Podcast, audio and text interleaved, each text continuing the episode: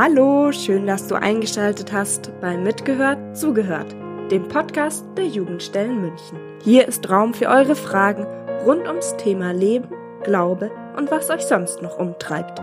Dazu sprechen wir mit Ehrenamtlichen aus der kirchlichen Jugendarbeit frei nach Lukas. Wovon dein Herz voll ist, davon spricht der Mund. Heute ist für euch da Henrike aus Feldmauching. Hallo Henny. Hallo Lilly und hallo alle, die zuhören.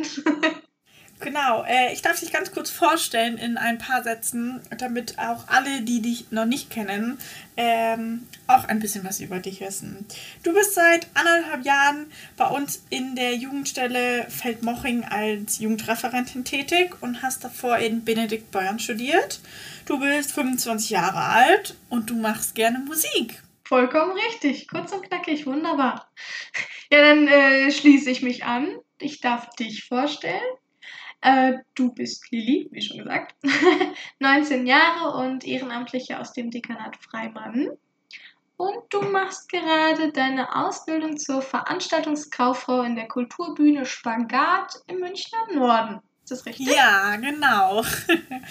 Woher kennen wir uns eigentlich, Henny? Du aus Feldmoching und äh, ich aus Freimann. Denn Freimann und Feldmoching hat eine gemeinsame Jugendstelle. Und ähm, als sie Henny damals zu uns nach Feldmoching oder bei uns in die Jugendstelle gekommen ist, hat sie äh, gleich mal eine Omi-Runde geleitet und da haben wir uns dann kennengelernt und seitdem haben wir schon einiges gemeinsam gemacht. Stimmt, ich bin da damals so reingewachsen als Erbin von der Renate. Ja, Jetzt erinnere ich mich wieder an das erste Mal.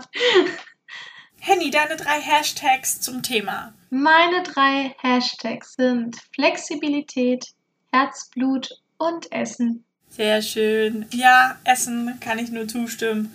In der Jungschale gibt es immer Essen.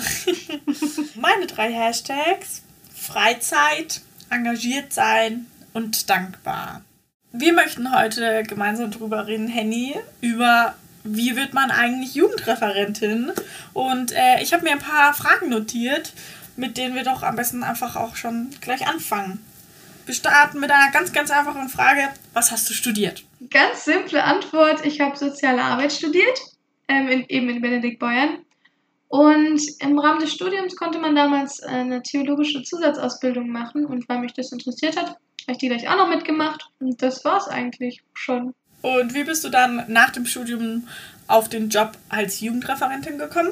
Ja, das ist eine witzige Story. Erstmal, ich hole weit aus. Ähm, ich war selber früher Messdienerin und oute mich somit äh, als eine, die aus Nordrhein-Westfalen kommt. Ähm, ganz böse. Und bin quasi zum Studium nach Bayern emigriert. Ähm, aber bei uns gab es diese Strukturen gar nicht wie Jugendstelle oder irgendwie Vernetzungsangebote. Also das war für mich vollkommen neu, als ich äh, angefangen habe nach dem Studium, also nach meinem Bachelor, habe ich halt einen Job gesucht und eine Freundin von mir, die das gleiche an einer anderen Jugendstelle macht, die hat mir davon erzählt und es klang super spannend und deswegen habe ich mich einfach mal beworben und habe den Job dann bekommen. Och, schön.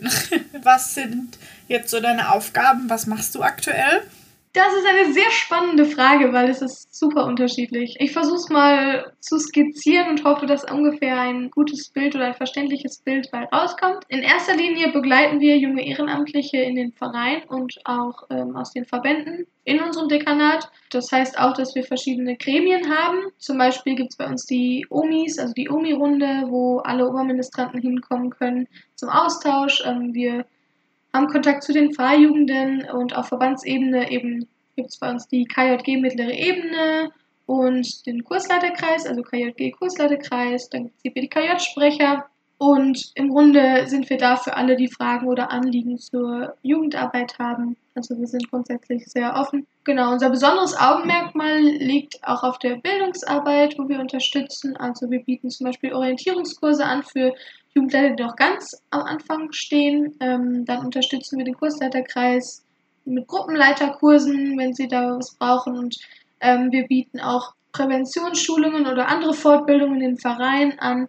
Also da, wo gerade was gebraucht wird, ähm, werden wir angefragt und übernehmen dann auch gerne was in Kooperation ähm, mit anderen Ehrenamtlichen, die in der Bildungsarbeit auch tätig sind. Wir werden angefragt für die Firmenvorbereitung als Unterstützung. Das ist ganz, ganz unterschiedlich. Genau, da gibt es noch Angebote, die in der Jugendstelle stattfinden, die von uns direkt sind.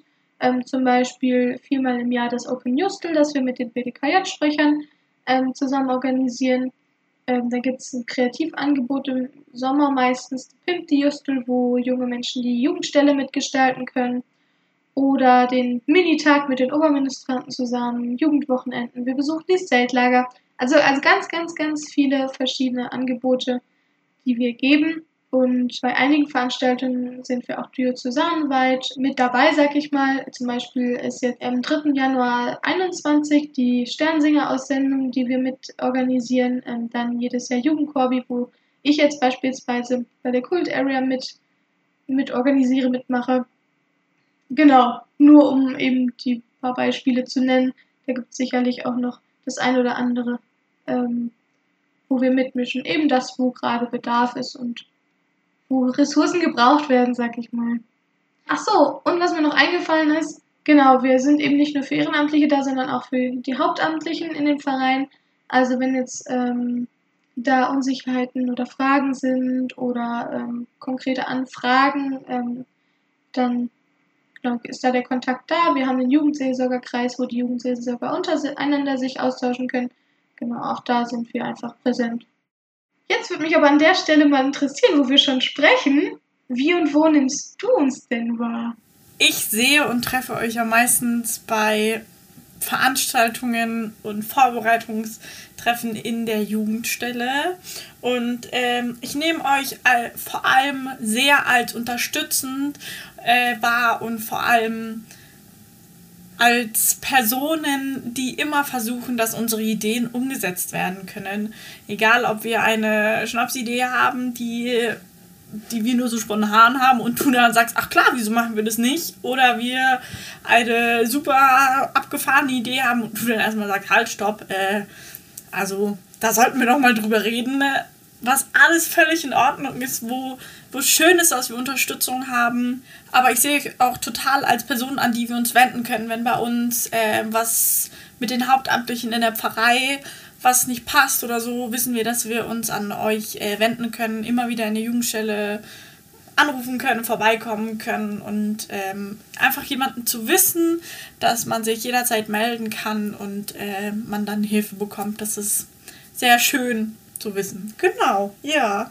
Mir fällt gerade was auf.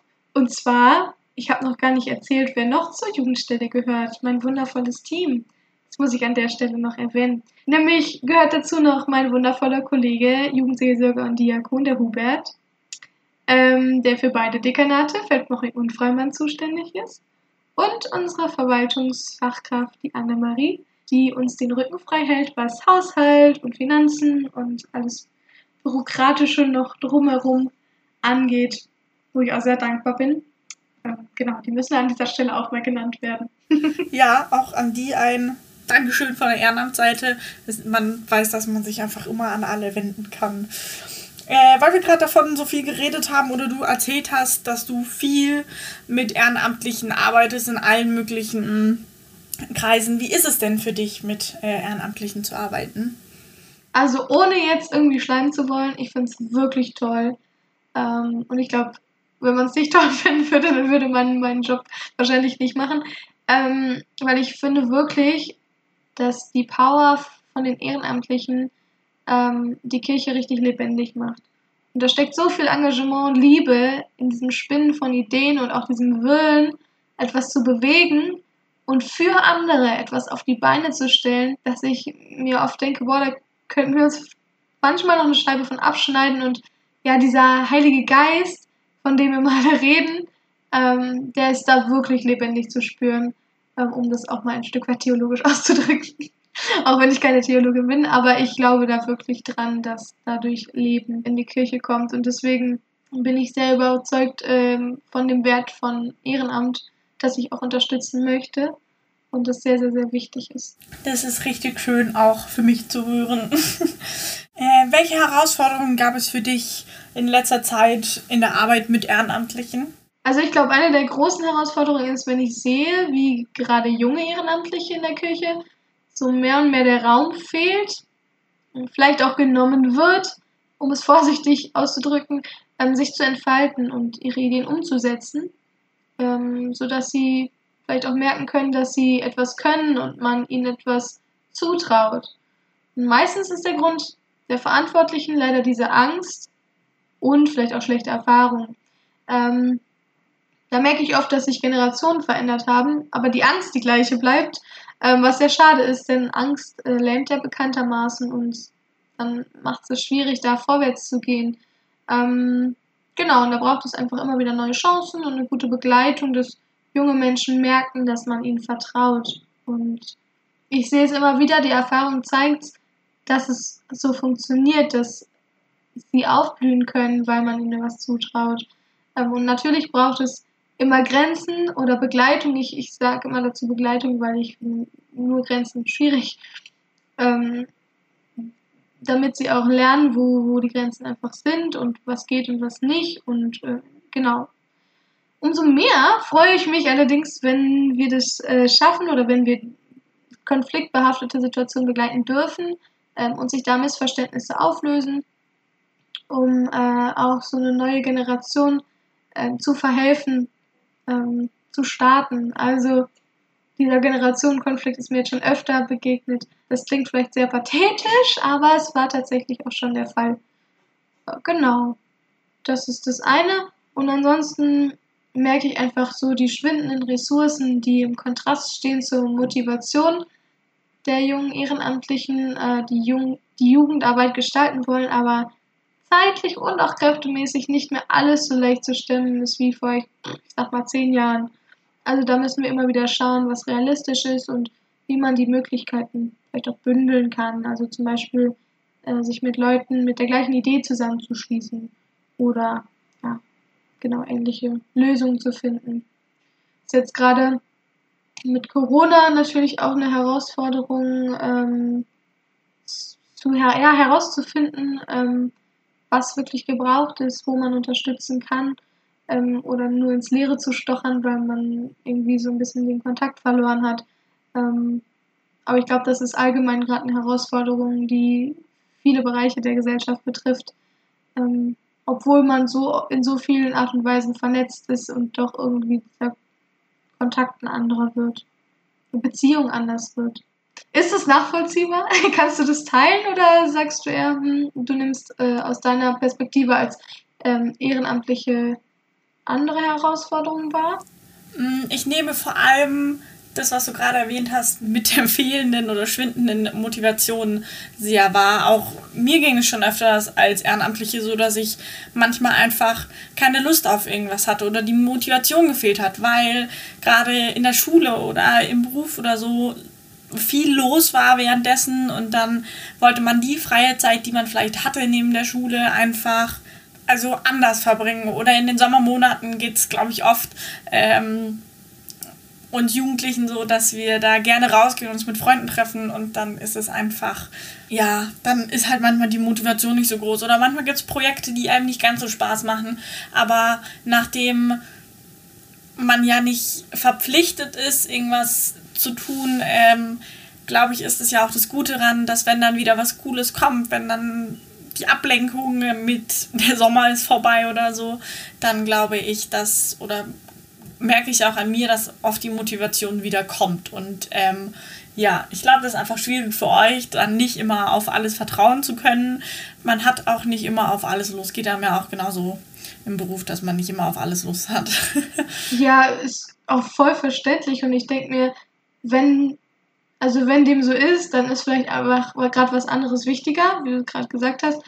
Und dann ist das andere auch einfach dran und dann ist es, ja, vielleicht auch die Frage, ob das jetzt gerade so notwendig ist, dass, also ob das gerade Thema überhaupt das Thema ist, was euch beschäftigt, ähm, oder ob das vielleicht gerade nicht so wichtig ist. So, ne? Vor allem, wenn man dann wieder, sag ich jetzt mal, zurückkommt, dann hat man ja immer wieder mehr Motivation und wieder mehr Spaß. Wenn man wieder zurückgefunden hat und wieder seine Motivation hat, dann äh, kommt man meistens ja mit viel, viel mehr Motivation zurück. Und dann ist es natürlich, glaube ich, schöner für euch, wenn man mal wenig, wenn man kurz Pause macht und sagt, ja, okay, jetzt gerade nicht und dann wieder mit neuer Motivation kommt, als wenn man die ganze Zeit nur mit so halber Motivation dabei ist und dann äh, immer nur mit halbem Kopf dabei ist und äh, auf alles nicht so richtig Lust hat. Ja, genau. Wie sagt man so schön, alles hat seine Zeit. ja, genau. Ich mache jetzt einfach mal weiter mit, was hat dir am meisten Spaß gemacht mit Ehrenamtlichen in deinem Beruf? Also ich kann definitiv sagen, es ist die pädagogische Arbeit, also direkt vor Ort mit den Jugendlichen, das ähm, ja, persönliche Gespräche und vor allem auch das Kickern, einfach dieses informelle Miteinander sein, weil da einfach ähm, ja die besten Gespräche aufkommen, weil da Beziehung stattfindet und ähm, weil ich glaube, dass man in der Begegnung selber erst richtig reinspüren kann, was derjenige, der andere gerade braucht ähm, oder was allgemein gerade gebraucht wird Genau, anstatt dass man von irgendeiner Entfernung äh, mal miteinander spricht. Wenn es nach mir ginge, dann könnte ich äh, den ganzen Tag nur irgendwie unter jungen Menschen sein. Genau, also das ist für mich definitiv der Reiz äh, an der Arbeit, dass ich die Freiheit auch habe zu sagen und ich beschäftige mich jetzt mit den Gruppen, mit den Menschen persönlich. Was war dein Highlight bis jetzt? Also es gibt ganz viele kleine Mini-Highlights, aber ich versuche mich mal auf ja, zwei zu beschränken. Also wir fahren einfach diese beiden ein. Das war letztes Jahr beides. Das eine war die TC-Fahrt, ähm, wo ich es einfach wunderschön fand zu sehen, wie die, boah, wie viele waren es? 40, 50 unterschiedlichsten Jugendlichen aus der ganzen Diözese, ähm, ja, sich da auf, ein, auf dieser Fahrt teilweise zum ersten Mal begegnet sind, teilweise kannten sie sich schon und da einfach echt eine große Gruppe was Gemeinsames entstanden ist ähm, und einfach diese kleinen ähm, Begegnungen auch wieder ähm, irgendwo zwischen wir erzählen uns Witze, singen zusammen und ähm, machen Blödsinn bis hin zu wirklich tiefen Gesprächen, die nach teilweise ja, drei Tagen schon zwischen Menschen stattgefunden haben, wo du denkst, wow, äh, toll, dass der oder die sich so öffnen kann. Ähm, ja, da geht mir das Herz auf, weil ich denke, ja, das ist der Kern dessen, was ich machen will oder ja, dessen, was ich auch schätze. Begegnungen und Beziehungen. Ähm, und das andere, Jugendkorbi, also das war sehr spannend für mich, weil es war das erste Mal, dass ich das so mitbekommen habe. Ich habe Jugendkorbi noch nie vorher weder gesehen, noch gehört, noch erlebt. Ähm, und ich durfte direkt in der Kult Area im Orga-Team mitmischen äh, also mit Vorbereiten. Das war an sich schon sehr spannend und auch sehr lustig. Ähm, aber das Highlight an sich war dann einfach wirklich, wo wir vor Ort angekommen sind und alles ausgecheckt haben und dann die Bühne ein, äh, eingeweiht haben, sag ich mal. Ähm, das war einfach ein cooles Gefühl mit so einem wirklich tollen Team, auch dann mit den Helfern zusammen. Ähm, ja, dieses Helfen an sich trifft schon ganz gut, zusammenzuarbeiten und sich einfach zu unterstützen und da was auf die Beine zu stellen. Das war schon sehr prägend, ja. Das ist schön. Es klingt auch sehr schön, wenn du da so davon erzählst. Vielen Dank, Henny. es war schön. Das war die Henny und wir haben darüber geredet, wie wird man eigentlich Jugendreferentin. Sie hat erzählt, was muss man denn überhaupt studiert haben, wie sie ist auf den Job gekommen, was sind ihre aktuellen Aufgaben und was für Herausforderungen gibt es in dem Job. Genau, vielen Dank dir, Henny. Und jetzt gibt es noch eine Frage zum Abschluss.